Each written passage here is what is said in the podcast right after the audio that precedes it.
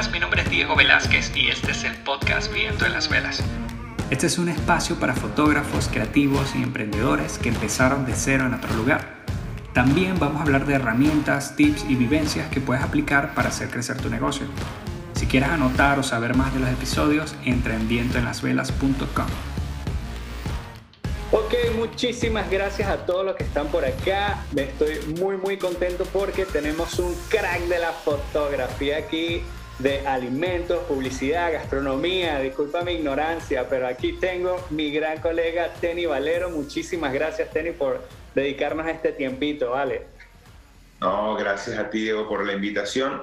Y he escuchado ya un par de podcasts y la verdad es que es un, es un trabajo genial el que estás haciendo y poder compartir las visiones o, parte del trabajo de, tantos fotógrafos que hay en el mundo. Claro que sí, mi brother. Pues muchísimas gracias por estar acá, Tenny. Eh, bueno, lo, que queremos más que todo con el podcast es ayudar a estos colegas que, que emigraron y tienen que empezar de cero, reinventarse o, bueno, darse a conocer en esa ciudad o, en ese nuevo país con nuevo idioma. Y bueno, son tantas dificultades, pero bueno, estoy seguro que tu experiencia nos va a ayudar a muchísimos a todos. Así que cuéntame un poco quién es Tenny Valero para los que no te conocen. Ok, bueno, sí, mi nombre es Tenny Valero. Eh, yo manejo dos cuentas en Instagram, tengo, dos cuentas que son eh, como dos vertientes de mi trabajo. Está Divina Foto, eh, divina.foto, eh, en el cual solamente muestro fotos relacionadas a la gastronomía. Y en mi cuenta personal, arroba tenivalero, también muestro gastronomía, pero trato de mostrar allí un poco más sobre fotografía publicitaria en general, fotografía de productos que me encantan. yo soy diseñador de, de, profesión, fue mi primera carrera, estudié, estudié diseño gráfico y pasé muchos años en el mundo de la publicidad, trabajando como diseñador hasta el 2006 por allí. Eh, decido eh, salirme de agencias y de mis trabajos como empleado y ahí empiezo ya con, con mi propio negocio de publicidad. Eh, Guataco se llama se llama porque todavía existe. Genial. Pero sí, trabajando en la, en, la, parte publicitaria muchísimos, muchísimos años. Eh, bueno, estudié diseño gráfico, eh, luego estaba totalmente sumergido en el mundo publicitario, en las agencias y en trabajo, y decido estudiar a los 35 años, decido estudiar comunicación social. Entonces estudié también comunicación social. Y antes de finalizar la carrera de comunicación social, decidí estudiar gastronomía, porque como ya estaba trabajando prácticamente de lleno con la fotografía de alimentos, pues quería entender un poquito más ese mundo. Yo cocino desde que tenía siete años.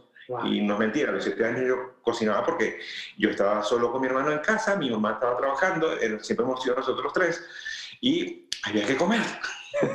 y queríamos comer más loco, entonces mi hermano y yo siempre inventábamos mucho. Y entonces toda la vida he cocinado, me encanta, me encanta la cocina, y el estudiarlo fue más bien como eh, una parte de, entendimiento eh, a profundidad de los alimentos, pero también divertidísimo porque quería especializar un poco lo que, lo que creía que, que ya sabía. Y ya cuando tú estudias, pues mejoras cosas, eh, reafirmas uno y aprendes muchísimo, muchísimo. A mí me encantó, sobre todo, estudiar gastronomía. Estoy a punto a punto, a punto de, cuando estudié gastronomía, ya al final del de, estudio, yo decía, a mí esto que me encanta tanto, ¿será que me dedico a la cocina en vez de, a la fotografía? Y estuve a punto así de pensar, y decía, bueno, es una locura, o sea, ya tengo 40 años, tampoco es que, que puedo decir, ah, bueno, voy de veinteañero por el mundo a ver dónde trabajo. No, y además eh, eh, con muchas responsabilidades. Y bueno, yo amo la fotografía además, entonces eh, estoy bien, estoy bien con, con, con, ambas vertientes. Qué genial, Tenny. No, bueno, de hecho estábamos hablando un poco antes de, de, empezar el podcast que de hecho somos triple colegas, porque no solamente en la fotografía, eh, también en la parte de diseñadores gráficos y también en la parte de música. Bueno, para los que nos están escuchando, Tenny tiene unas guitarras ahí espectaculares ahí a los lados. Yo no tengo mi batería acá, pero bueno, aquí creo que tenemos muchas cosas interesantes que compartir por acá, Tenny. Este, una de las cosas que me gusta que estás comentando es que, eh, o sea, has estado en constante aprendizaje, eh, pero no solamente el aprendizaje que, bueno, hice un curso, no, profesión como tal, o, una carrera como tal. Entonces, oye, creo que esas experiencias te, te, hacen crecer muchísimo en, la parte de la fotografía, me imagino, y obviamente en otras áreas también. Este, que, que eso es lo genial de, de repente los colegas que me cuentan que han pasado por la carrera de diseño gráfico, que eh, yo creo que los colegas que pasan por el diseño gráfico tienen una noción bastante clara del color, la forma, texturas, o sea, y les ayuda muchísimo a la hora de la fotografía. ¿Qué piensas de eso? Mira, lo digo en todos los talleres, cuando los chicos o en los cursos que doy, normalmente un taller, un día, dos días, y cuando hago cursos son cuatro días de, de, aprendizaje. Entonces, yo por supuesto em, eh, comparto muchísimo con cada, con cada persona que se, que se apunta a uno de mis cursos de talleres. Y terminamos siendo al final amigos, pues, porque nos conocemos y todo el mundo se crea como una pequeña comunidad. Y en cada curso y en cada taller hay al menos un 30 o 40% de diseñadores, porque no, sé por qué, pero eh, que nunca me he puesto a pensar en, a profundidad eso, pero muchos fotógrafos suelen ser músicos, diseñadores. Creo que la parte del arte eh, es algo que es fundamental y es vital en esto que nosotros hacemos. Pues. Eh, y siempre les digo, o sea, los, los diseñadores que están acá o que han pasado por aquí tienen una ventaja enorme porque, ¿sabes? Son varios años entendiendo de balance, de armonía, de color, psicología del color eh, y de imagen, de comunicar a través de la imagen. Que eso a fin de cuentas es lo que hacemos los fotógrafos, estamos comunicando. Entonces, y yo esto lo he dicho en mm, cientos de lives, en, todas las entrevistas, que cualquiera puede hacer, y en los talleres, cualquiera puede hacer una fotografía linda, que tenga eh, una estética agradable, que técnicamente esté correcta en cuanto a iluminación y todo esto, pero de allí a comunicar es muy distinto, mm. porque puedes hacer una foto increíble que no comunique nada. Claro. Eh, pero comunicar, comunicar es ahí la clave del éxito para lo que nosotros hacemos a través de nuestras diversas plataformas. Tal cual, mi brother, tal cual, tienes totalmente la razón. De hecho, eh, no sé, bueno, en el podcast he tenido la oportunidad de, de, entrevistar a titanes en la fotografía también y me he topado que, que, varias personas han estudiado la carrera de diseño gráfico, así que bueno, es bonito tener eso, eh, eso por allí. Este, Tenny, cuéntame algo. Este, tú eres venezolano, entiendo, ¿no? Y estás viviendo en Colombia, ¿no? Eh, ¿cómo, ¿Cómo fue ese proceso de emigrar? ¿Por qué tomaste la decisión? ¿Y, y, y, y qué pasó allí que, que, tomaste esta decisión tan importante que es emigrar? Claro, fíjate. Eh, las razones, pues, hablar de razones de, por migrar, pues hay muchísimas. Pero yo vivía, yo vivía en, Barquisimeto, en Caudare, en una urbanización que se llama Valle Hondo, que siempre fue un epicentro muy rudo, muy rudo de protestas, de, conflictos. Y llegó un punto en que estaba, era insostenible pues, estar allí. Te digo que hubo un momento en que yo no podía salir en una semana de mi casa. Wow. Estaba el rollo armado en la calle. Y este, bueno, y mi familia temerosa de que yo saliera. Yo antes, en el 2014, hice como. traté de documentar mucho. Ok. Pero ya el 2017 fue heavy, o sea, no pude documentar nada. Entonces, ese fue el momento en que dijimos, bueno, sí, hay que salir.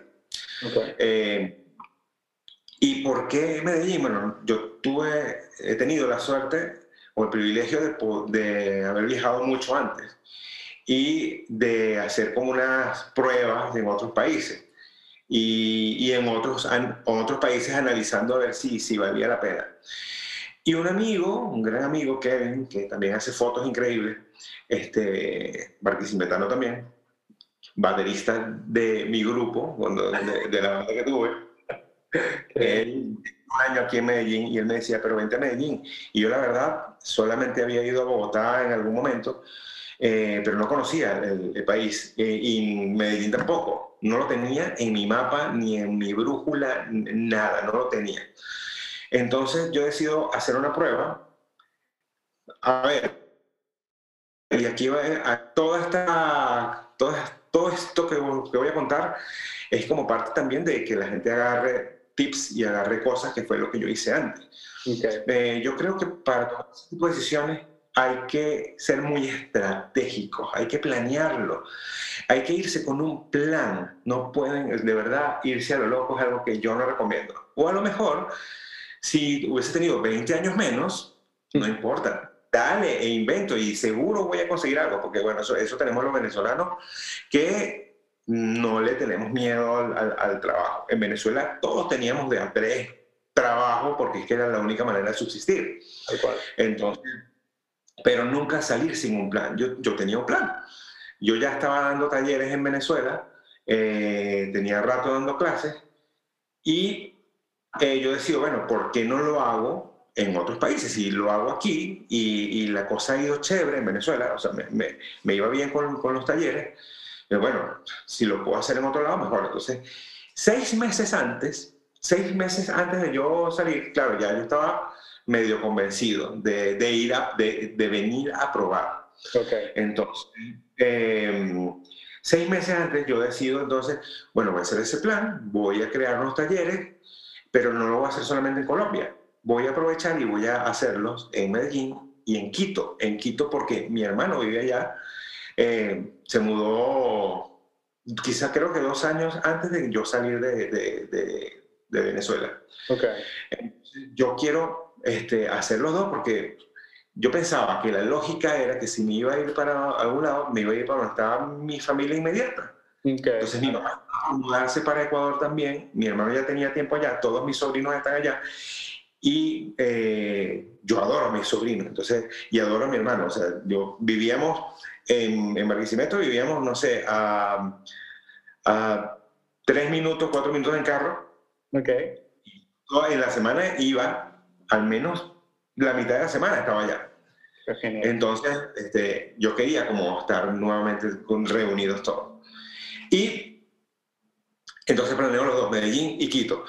Cuando lanzo el taller, eh, me hice una pequeña publicidad por Instagram y Facebook y yo, wow, en, mira, te digo, en una, en una semana tenía como 100 correos de gente interesada en mis talleres. ¡Qué genial! ¿Qué no puede ser? Entonces, claro, eh, y, me inventé esos talleres, que no eran invento nada, solamente el invento era hacerlo en otro lado. Claro. Entonces lo hice en Medellín y en Quito. En Medellín puse la cuenta del amigo mío y en Quito puse la cuenta de mi hermano. Y al mes ya había pagado la gente, se habían inscrito en mis talleres. Ojo, yo no tenía boleto. Esto era un plan. Esto era un plan. Entonces yo dije, bueno, ya veo que, que sí hay receptividad, veo que la gente sí está sedienta de, de, aprender y a mí que me encanta enseñar. Yo doy clases realmente porque me encanta y amo dar clases. Em, creo creo fielmente en que cuando uno comparte la información, uno crece más. Entonces, eh, y de paso te gusta, pues mm, me he ido de lleno con eso. Entonces, cuando ya tenía más de la mitad de los talleres, ahí fue que compré el, boleto para cada uno de, los países. Y a mí me pasó algo maravilloso con Medellín, que, no, me pasó con, con, no me ha pasado con ningún país. Yo he estado en no sé, en muchos países. Y cuando llegué a Medellín sentí algo que nunca me había pasado en la vida, en la vida, en ninguno de los viajes. No sentí absolutamente nada cuando llegué a Medellín. Okay. Y eso para, para mí fue como revelador. Yo, pero ¿por qué me siento tan raro? O sea, porque llegas a un sitio y, y, te puede abrumar o te puede, o te puede gustar y te sientes como turista. Okay. cuando uno viaja, uno se siente turista, pero cuando llegué a Medellín, no sentí absolutamente nada.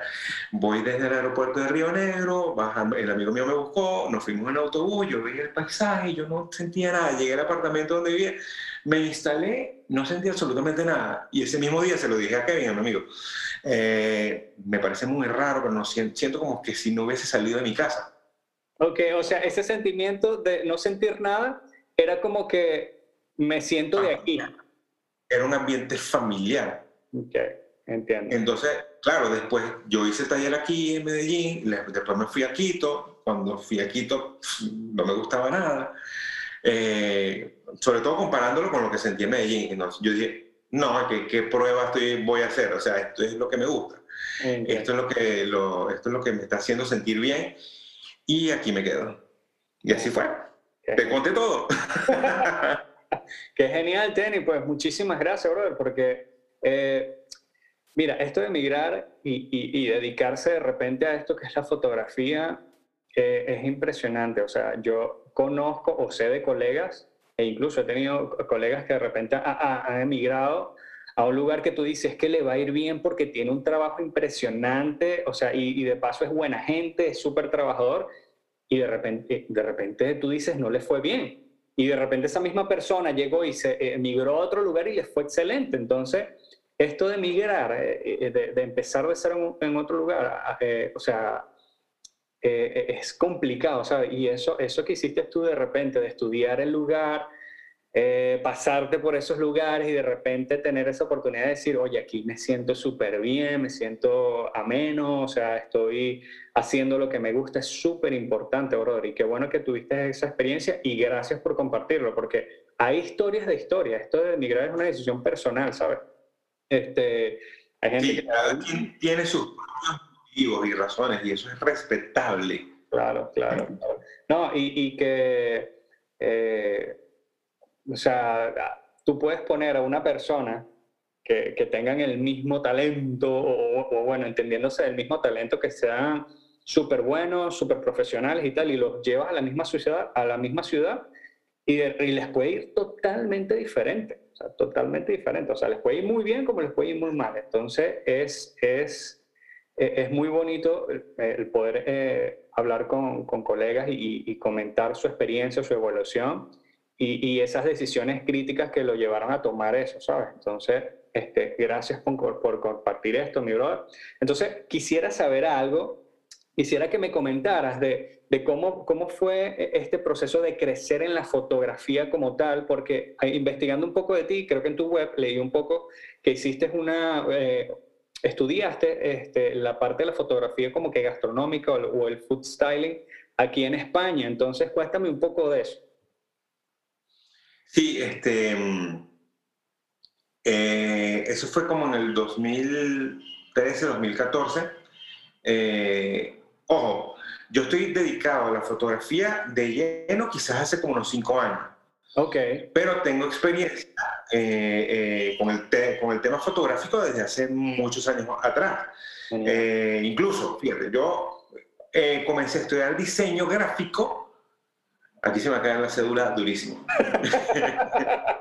eh, comencé a estudiar diseño gráfico en el, ya te digo, en el 96. Ok, ok, ok. Y estudiando el diseño gráfico en el 96, eh, la materia de fotografía. Pero no, eh, eh, aquí se me va a caer doblemente duro la cédula. No existía la fotografía digital, no existían las cámaras digitales. Es decir, que si estaba estudiando fotografía, tenía que ser fotografía análoga. No existía. Entonces, cuando yo este, comencé a ver esta materia que me encantó eh, y empecé a, entender toda esa parte física, química y mágica de la fotografía, yo veo un poco de, cada una de esas cosas en este arte y dije, wow. Y tuve la oportunidad en el 97 o en el 98 de tener una exposición con mis compañeros de clase. Okay. Eh, pero eh, si, mal no recuerdo, solamente expusimos como cuatro o cinco que eran, bueno, era como que los, los destacados de, de, en la parte fotográfica de clase. Y hice una pequeña exposición. yo, wow, no podía creerlo, en blanco y negro. Yo mismo hice el revelado de mis fotos. Eso a mí me encantó. Pero por supuesto, estaba estudiando diseño, salí a trabajar como diseñador. Cuando entro en una agencia de publicidad como en el 2000, 2001, eh, ellos me mandaban a, hacer las fotos, porque bueno, tú estudiaste diseño, estudiaste fotografía y te gusta la fotografía.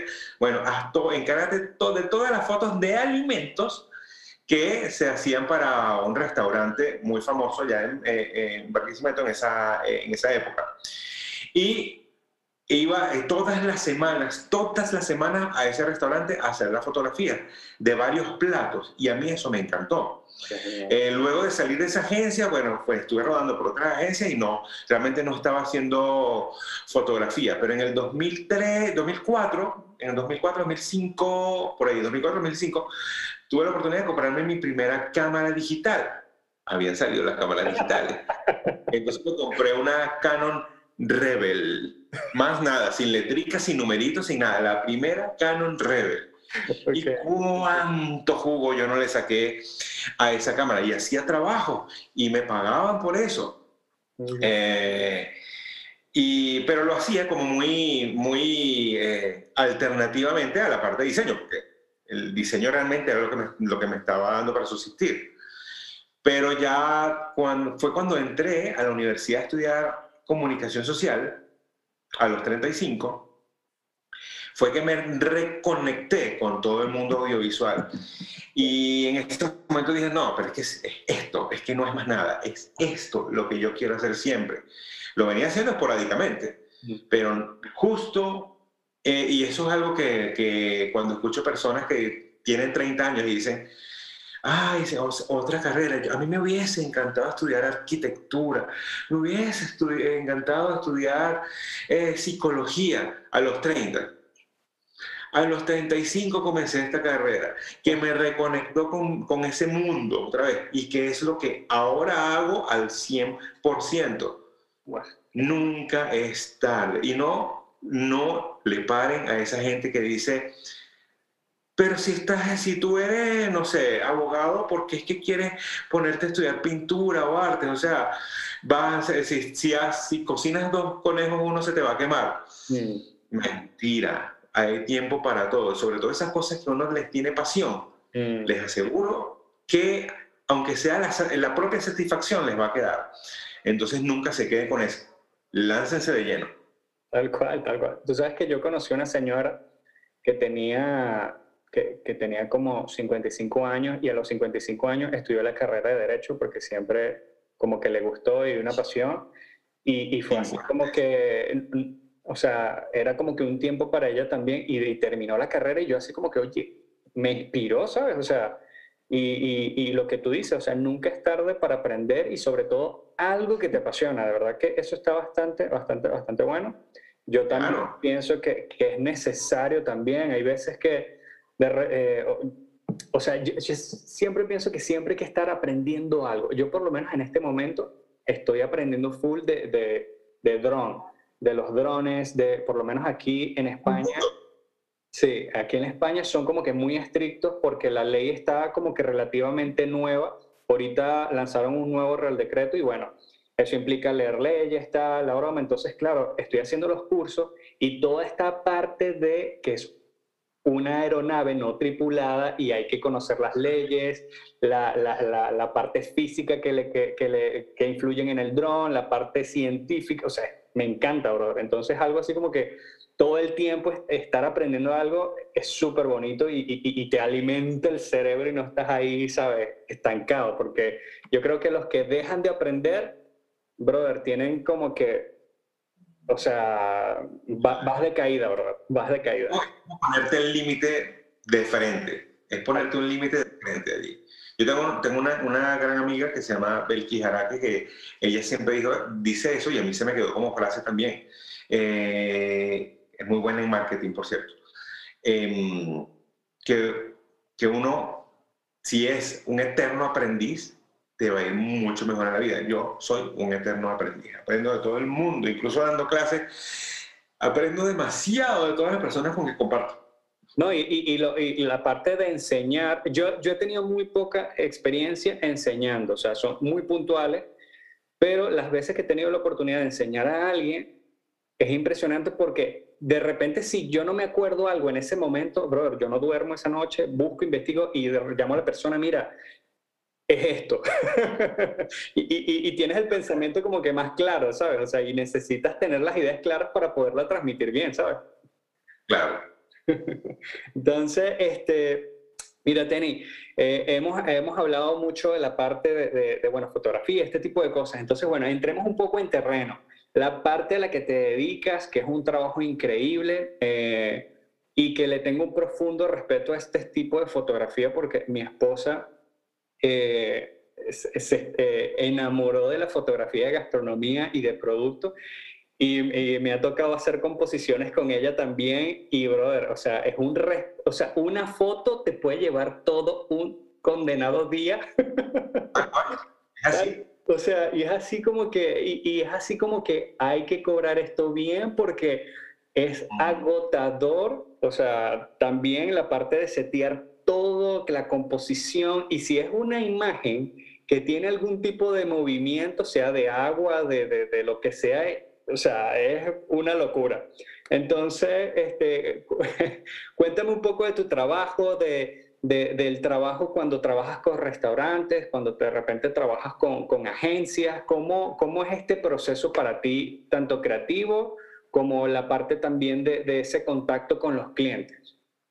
Claro.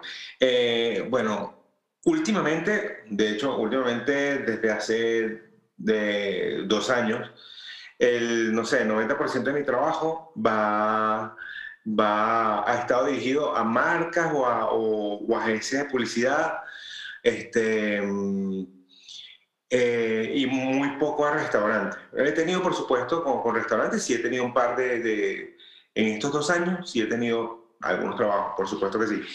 Pero es muy distinto cuando trabajas con una marca o con una agencia de publicidad a cuando trabajas directamente con un restaurante. Okay. Un trabajo eh, que en la dinámica se hace distinto, pero, pero como, se lo, como lo digo en todas mis clases de fotografía de alimentos, cada proyecto debe tratarse como que si estuvieses trabajando con una agencia. Ok. Esto, eh, las agencias lo tienen bastante claro porque es la forma, es el modus de hacer este trabajo.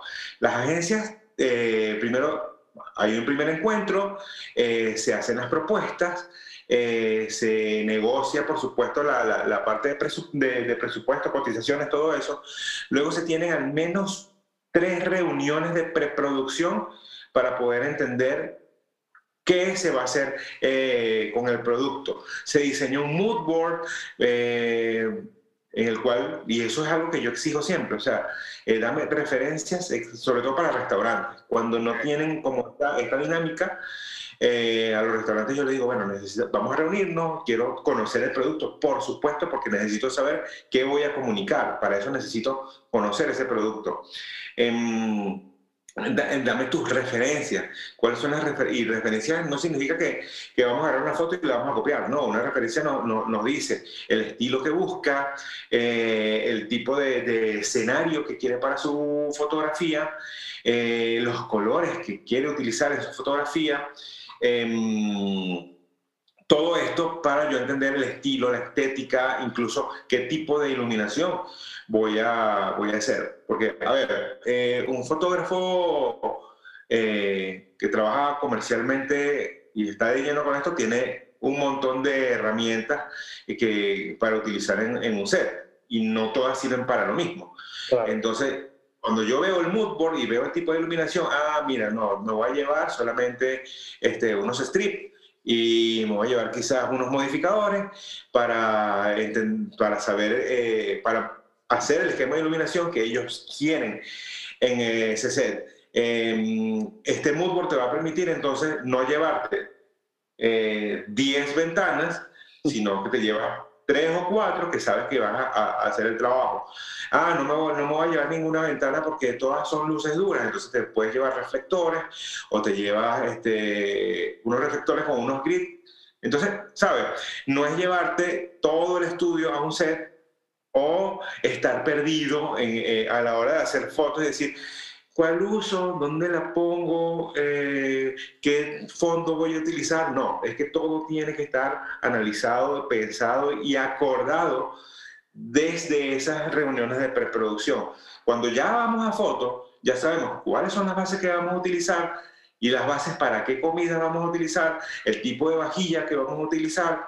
Entonces, claro, esto es un trabajo, como tú lo dijiste, tú lo dijiste ahorita, no es una cosa que me, que me, que me va a costar 50 dólares una sesión. Imposible, porque son demasiadas cosas a tener en cuenta, demasiadas cosas para organizar, que es parte del trabajo para que esa foto tenga éxito y que cumpla con los estándares establecidos por el cliente.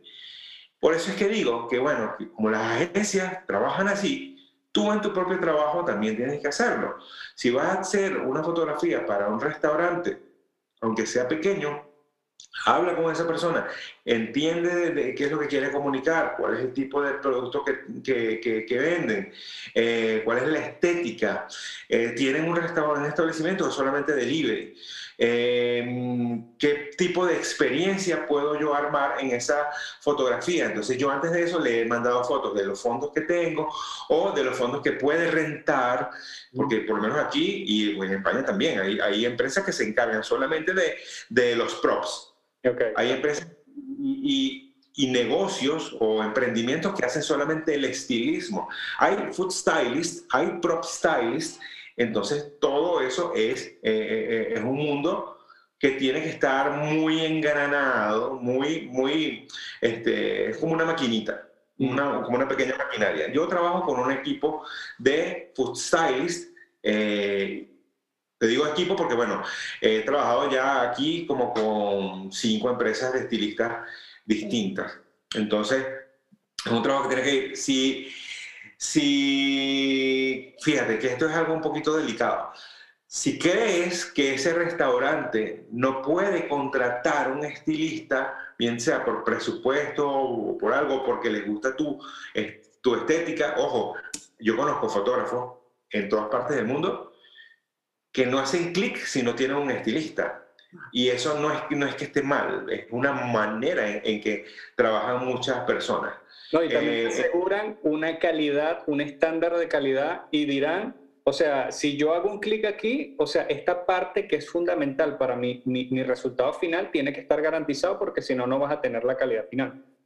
Exactamente, sí. Y eso es algo, yo les digo a todos mis clientes, yo trabajo con estilistas y te voy a dar las opciones de estos cinco estilistas distintos que bueno, que no, que no sé qué, que, porque suele suceder que hay negocios que no tienen dinero y a, y a lo mejor son negocios que, que, quieren hacer las cosas bien y tienen un buen producto, pero el presupuesto no les llega hasta allá. Entonces yo ahí me apoyo con los propios cocineros y, les, y en ese tema de preproducción, bueno, mira estos estilos, mira estas cosas, y yo hablo con el cocinero desde el principio. Mm. Mira, o sea, estoy viendo tu plato y hay unas cosas que hay que cuidar porque esto es para que se vea bien Tú puedes hacer tu trabajo y es exquisito y es delicioso, pero tiene que verse bien en una foto y hay unos estándares que hay que cumplir, hay unas estéticas, hay un cuidado que hay que tener. Entonces, yo te recomiendo entonces hacer este, esto y con el cocinero me puedo, eh, pues, puedo crear una pequeña alianza para que ese trabajo entonces quede óptimo desde cocina. Y bueno, ya cualquier fotógrafo eh, de alimentos con experiencia tiene ciertos conocimientos en cuanto a composición, estética, que uno puede este, terminar de ayudar a que ese trabajo salga y salga bien. Claro, claro. No, y, y eh, me parece importante, de hecho no lo había visto así, como que lo que planteas de trabajar como si estás trabajando para una, una agencia. Este, yo, eh, eh, o sea, yo nunca he tenido esa experiencia, porque me, dedico a la fotografía de retrato y de, y, de bodas. Entonces, desconozco esa área totalmente. Entonces, oye, gracias por aclarar ese punto allí. A mí sí me parece importante, algo que sí yo hago, cuando de repente las parejas, algo así, es, crear ese mood board de, de, de, repente de inspiración y tener una idea de qué están buscando los clientes.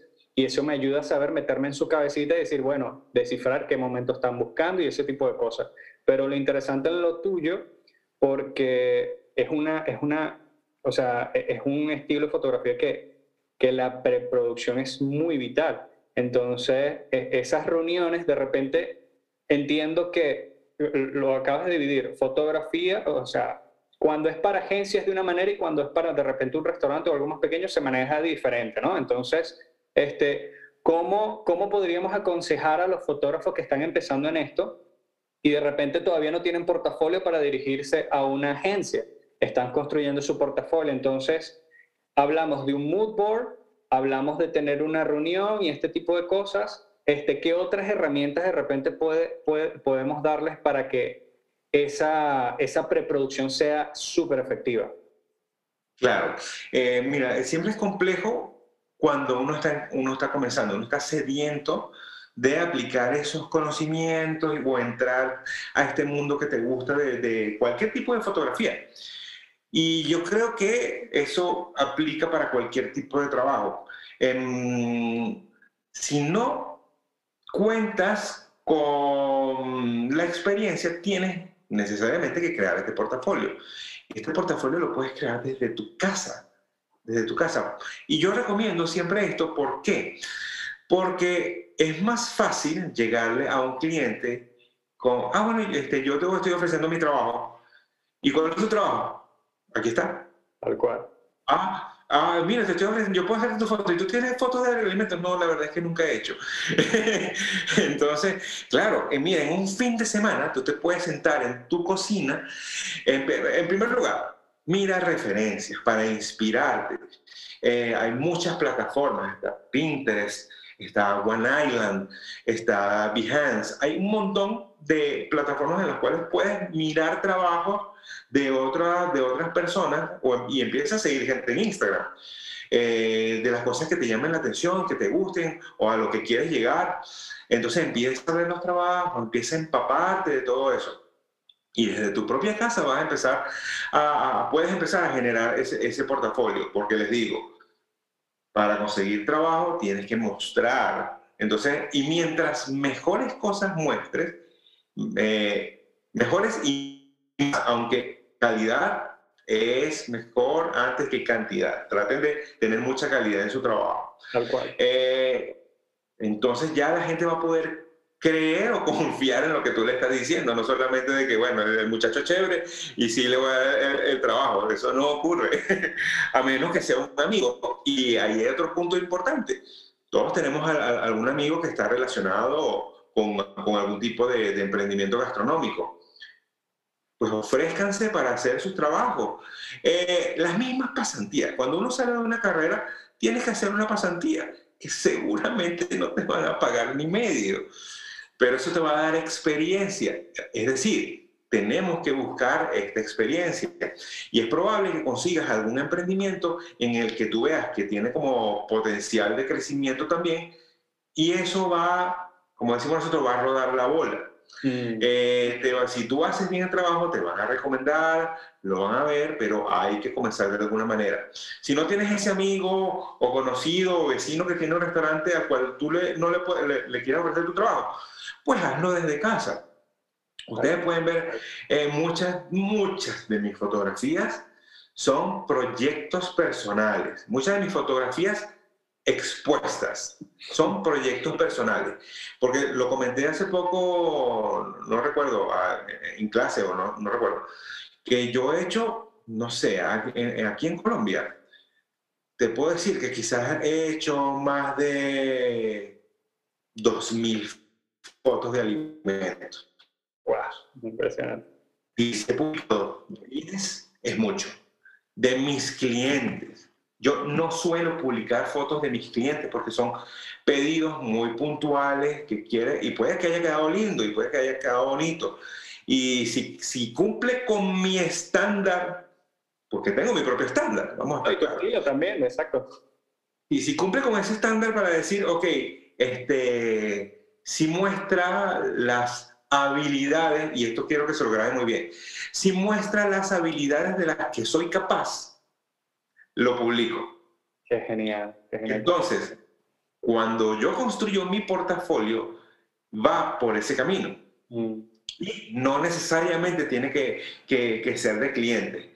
Eh, por cuando estaba empezando hace, a, hacer publicaciones en mi página de, de, de Instagram hace, hace cuatro o cinco años, eh, ahí sí, trataba de, bueno, hice una sesión y voy a escoger las mejores para publicarlas. Mm. Y bien, pero no es que las publique todas. Entonces yo tengo mucho cuidado eh, con eso. Lo que quiere decir es que puedes tener 20 años haciendo lo que te gusta, pero puedes estar en tu casa también practicando y haciendo ensayos y haciendo cosas y mostrando y para mostrarlas. Y eso es lo que he hecho últimamente y lo voy a seguir haciendo. Así tenga 50 años en el negocio.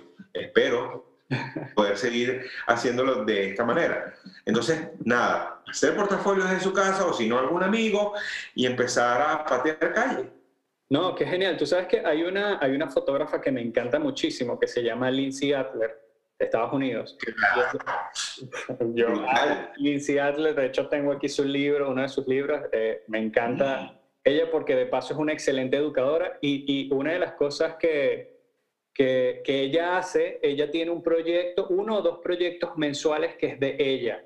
Y ella se plantea decir así como que, oye, este año me gustaría trabajar con Nike, o sea, o, me gustaría trabajar con, no sé, una marca de maquillaje. Entonces ella se arma, claro, ella tiene muchísima experiencia, tiene un equipo grandísimo, pero ella empezó de cero también. Y uno de sus consejos también era así como que apunte las marcas con las que quieres trabajar o te gustaría trabajar de repente en este caso la, llevamos alimentos o, un producto como tal, y ella decía, eh, por ejemplo, si yo quiero trabajar eh, con una marca de maquillaje, que lo hizo de paso, se armó un proyecto de maquillaje con unas chicas súper guapas y, de repente con diferentes tonos de piel, y empezó a aplicar esto y se los mandó a las agencias, a las marcas, y me acuerdo cuando ella empezó a hacer eso, porque ella dijo, no, este año, o sea, lo puso este año me encantaría trabajar con unas marcas de maquillaje tal. Y a los meses vi un trabajo directamente para la marca y salieron en vallas publicitarias y todo. Entonces, claro, se armó un proyecto, lo mostró y mostró el proceso y este tipo de cosas y el resultado final fue que consiguió el contrato.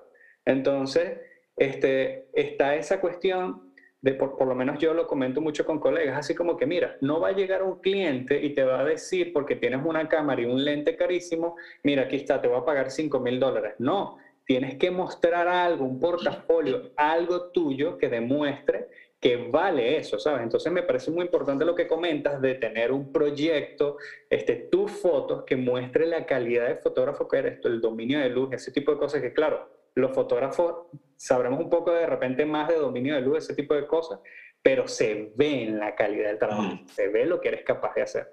Entonces eso es súper importante allí. Y, le tomé eso del y ahorita que tú lo estás comentando me parece súper importante. O sea, e, es un factor común de, de lograr eh, trabajar para estas marcas y ese tipo de cosas.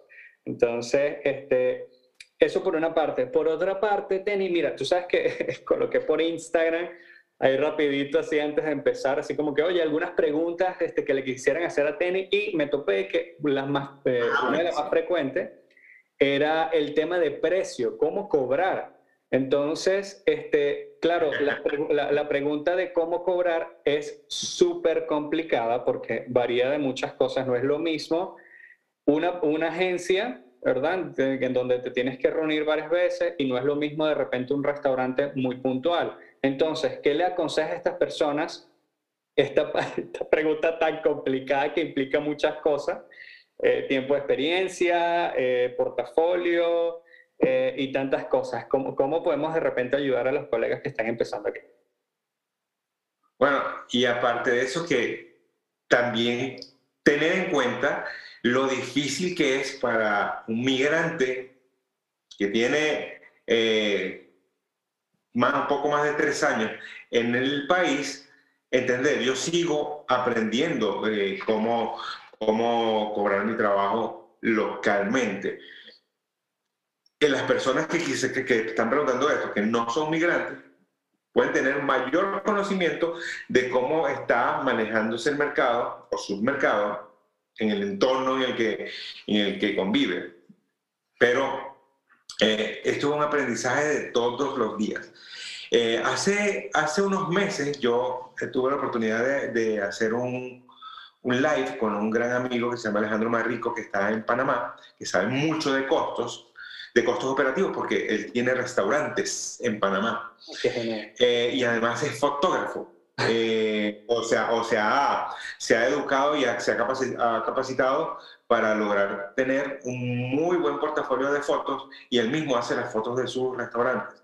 Em, y tuvimos un live que está grabado en mi cuenta de Instagram, en mi IGTV, en un, IGTV, creo que es el, primero o el segundo que hice. Tengo poco, debo tener tres o cuatro. Eh, y explicamos muy a detalle cómo puede manejarse un poco los costos de manera general. Pero lo que acabas de decir es sumamente importante y es eh, la experiencia que tienes. Uno, uno, uno sabe cómo, o, uno puede más o menos calcular el ranking en el que uno puede colocarse, ¿verdad? Eh, en el grupo de fotógrafos que conozca de su ciudad, de su país. Entonces uno podría decir, bueno, sí, yo he visto estos fotógrafos que tienen un trabajo increíble y he visto otros fotógrafos que no, no, lo tienen tanto, entonces estoy como por aquí. ¿Verdad? Y los precios no son una cosa que sean, que sean tan misteriosos. Ah, los precios están, están allí. Eh, pueden preguntarle a cualquier fotógrafo cuánto cobra por su trabajo y ya luego me imagino que puedes hacer como una especie de estadística, de cálculo, de cuánto más o menos podrías cobrar tú. Y sí, va a sumar el portafolio, va a sumar los años de experiencia, va a sumar eh, las marcas con las que has trabajado. Eh, y sí hay mucho, hay una cosa que, que, lamentablemente, digo lamentablemente porque es algo que hay que tener en cuenta, que es la publicidad que se hace eh, mucha gente que no necesariamente te indica que son eh, buenos prestadores de servicios, no necesariamente. Hay mucho, hay de todo en esta vida. Eh, yo he visto gente que, que factura increíblemente y la verdad es que no tienen un trabajo como puede tener otros fotógrafos que he visto con un trabajo impresionante que no hacen tanta bulla. Mm. Y sí, yo, yo, yo he seguido últimamente fotógrafos de producto, te digo, 500 seguidores, 1000 seguidores que tienen en Instagram, que esto no determina, los seguidores de Instagram no determinan para nada ni el talento, ni el éxito del negocio, para nada, no tiene nada que ver con venta, absolutamente nada. Yo se lo, se lo he dicho a, un par de amigos que eh, he tratado como que de aprender estando aquí porque, y aquí va un paréntesis muy grande, si nadie te conoce en este país, nadie, absolutamente nadie te conoce en este país, tienes que hacer ruido de alguna manera. Entonces, eh, yo he tenido que aprender a regañadientes, a fuerza, obligándome, no tienen idea de lo difícil que es para mí grabar en un video y decir algo por Instagram. Y sin embargo, lo hago constantemente, pero porque es parte de mi trabajo, porque necesito, ojo, esto es como cualquier pasión. Si a ti te gusta vivir, por ejemplo, de la música, tienes que estudiar y tienes que darle y tienes que mostrarlo, porque de nada vale ser un músico de, de habitación, ser un músico de cuarto. Porque podrás tocar muy bien, pero si nadie te ha escuchado y nadie sabe de ti, no va a salir de las cuatro paredes. Entonces, he tenido que obligarme a entender un poco más sobre cómo, de cómo vender mi empresa, porque, ojo, mi trabajo, mi fotografía, de lo que vivo es mi empresa. Entonces, tengo que invertir tiempo, esfuerzo, estudio, dinero, tengo que invertirle. Como todo negocio, si tú vas a montar un restaurante, tienes que invertirle en que todo esté bien, en que estéticamente esté bien, aparte de la comida. que es otro cuento, tiene que estar bien el producto.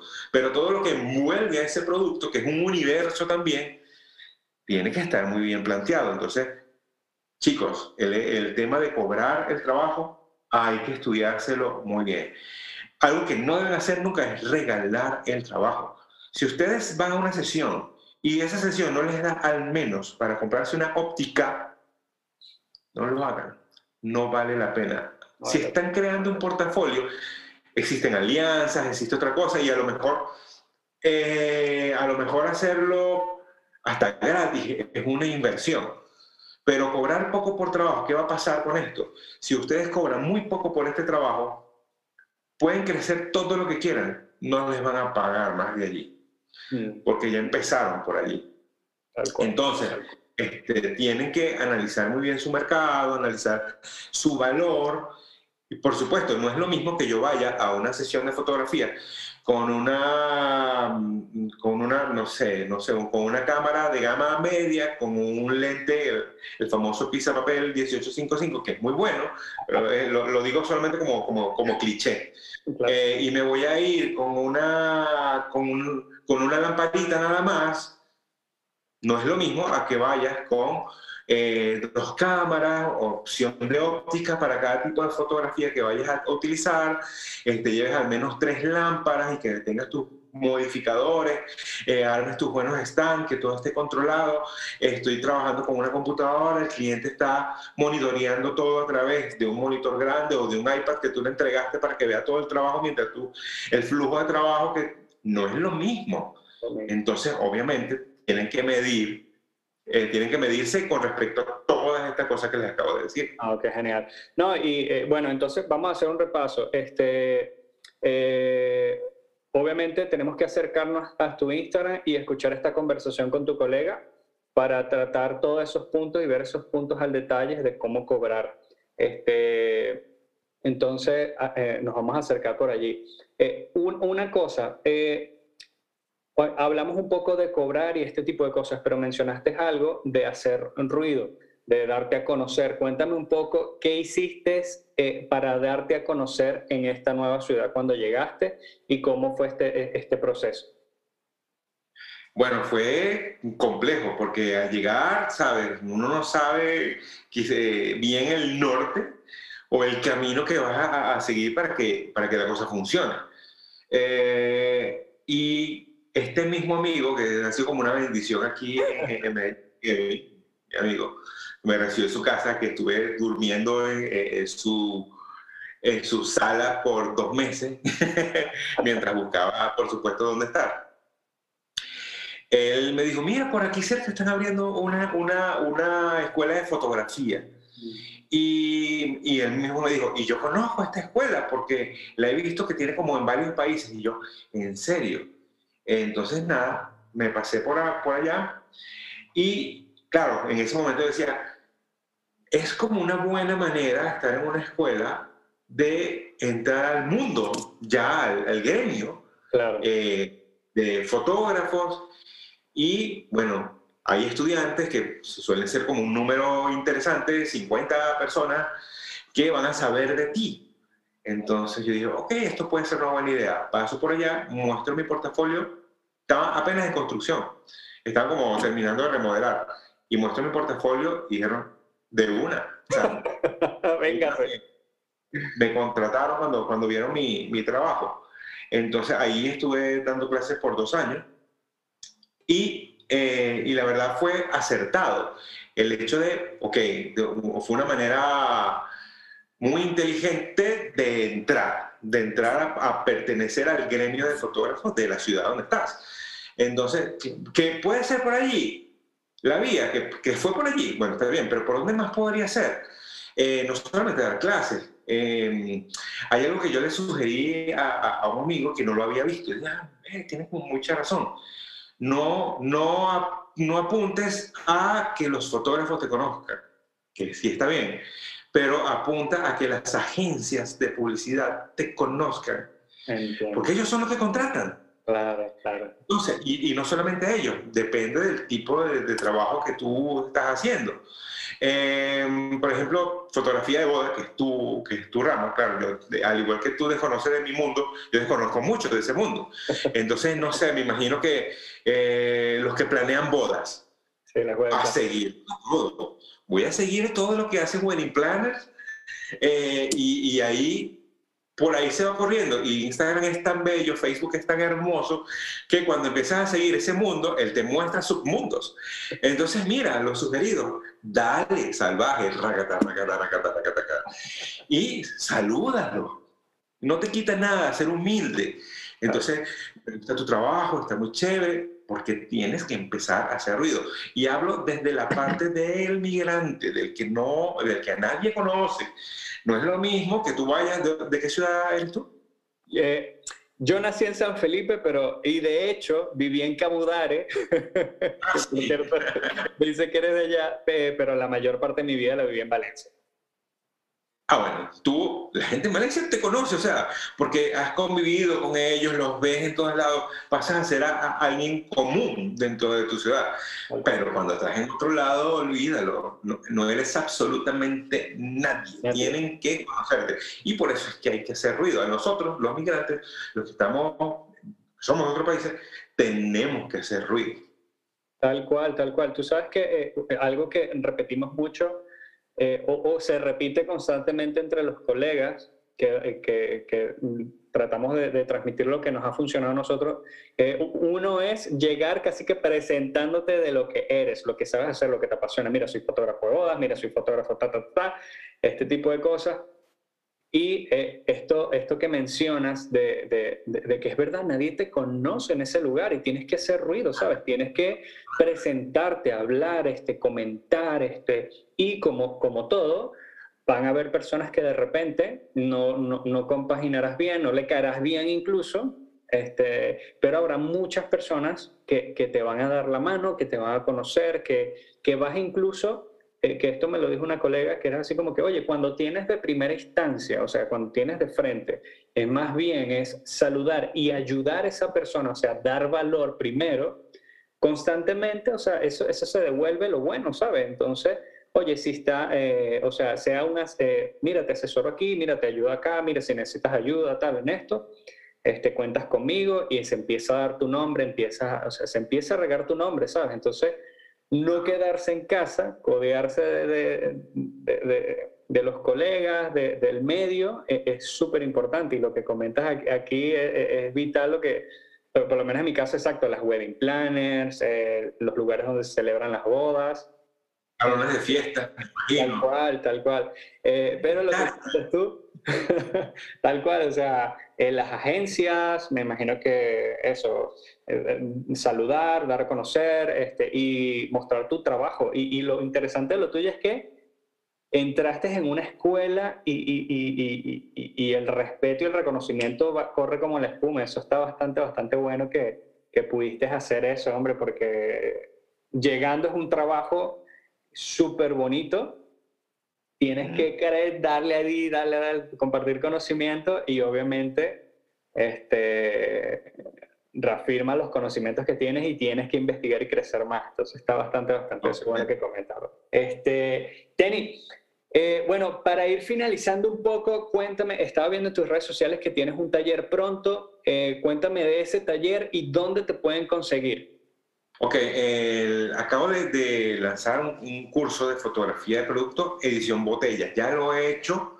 Eh, el último que hice, de hecho, fue presencial pero es que todo se está encerrando otra vez, las cuarentenas volvieron, entonces está un poquito, aquí hay toque quedas todas las semanas.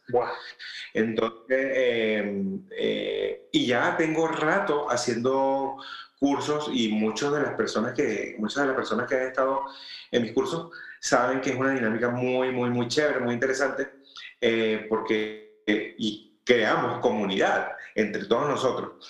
Em, entonces, cuando yo empecé a, diseñar estos talleres, yo, no, yo la verdad estaba un poquito reacio porque, fíjate, he estado en varios países dando clases presenciales y es una cosa que a mí me encanta poder eh, tener, mostrarles y, que todo sea palpable y eso es muy lindo y es muy bonito, pero en este momento es un poco utópico porque las condiciones han cambiado muchísimo. Eh, y en ese momento yo dije, voy a irme a lo digital. Eh, me di cuenta que puedo hacer prácticamente el mismo trabajo de manera online. Además, yo trabajo, cuando hago los cursos, trabajo a tres y, o cuatro cámaras. La gente está viendo en todo momento cada detalle de lo que ocurre eh, allí y además este, me esfuerzo y me esmero en explicar y mostrar todo muy minuciosamente.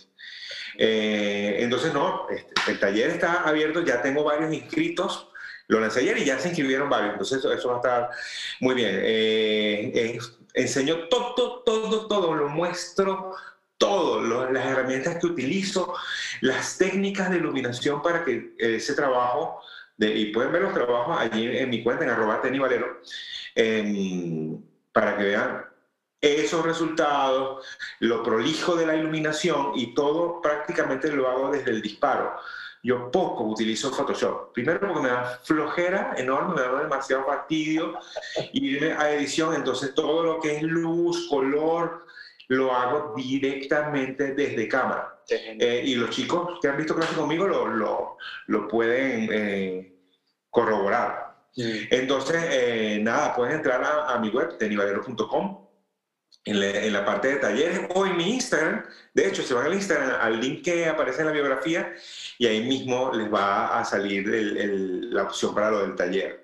Eh, son pocas personas, yo no admito más de, de 21 personas en mis talleres porque los atiendo a todos y además les doy eh, asesoría en todo momento, o sea, es un trabajo guiado de principio a fin y son cuatro fines de semana, es decir, que estamos un mes trabajando, trabajando y haciendo fotografía. Y la evolución de cada, de cada participante que he tenido ha sido pero del cielo a la tierra. Entonces, garantizado que van a aprender cosas muy, muy chéveres y van a poder tener un trabajo totalmente profesional. Qué genial, Tenny. Pues muchísimas gracias, mi brother. Y no sé si de repente eh, quiera cerrar con algún último consejo de algún colega o alguien que está empezando una nueva ciudad o un nuevo país. Eh, ¿Cómo podemos despedirnos con un último consejo? Mira, hay, hay, hay, cosas que he tratado de decir últimamente y es que tienen que tener muy claro el enfoque, estar muy enfocados, porque eso fue lo que hice yo. No es, no es una cosa eh, de la NASA ni algo mágico, nada. Simplemente yo me enfoqué, yo quería eh, dedicarme 100% a, este, a esto y es lo que he hecho. Entonces me he enfocado plenamente en eso, en estudiar, en hacer proyectos, en crear y, en poder, poder entonces exponer eh, mi trabajo a través de cualquier eh, plataforma que, quieran. Eh, y que trabajen mucho. O sea, nada va a llegar gratis, nada va a llegar de la nada. Que la musa los encuentre trabajando, siempre. Tal cual, tal cual. Pues muchísimas gracias, Tenny Valero, eh, por estar con nosotros en el podcast número 15 de Viento en las Velas. Así que bueno, espero que les haya gustado y chao, chao. Gracias.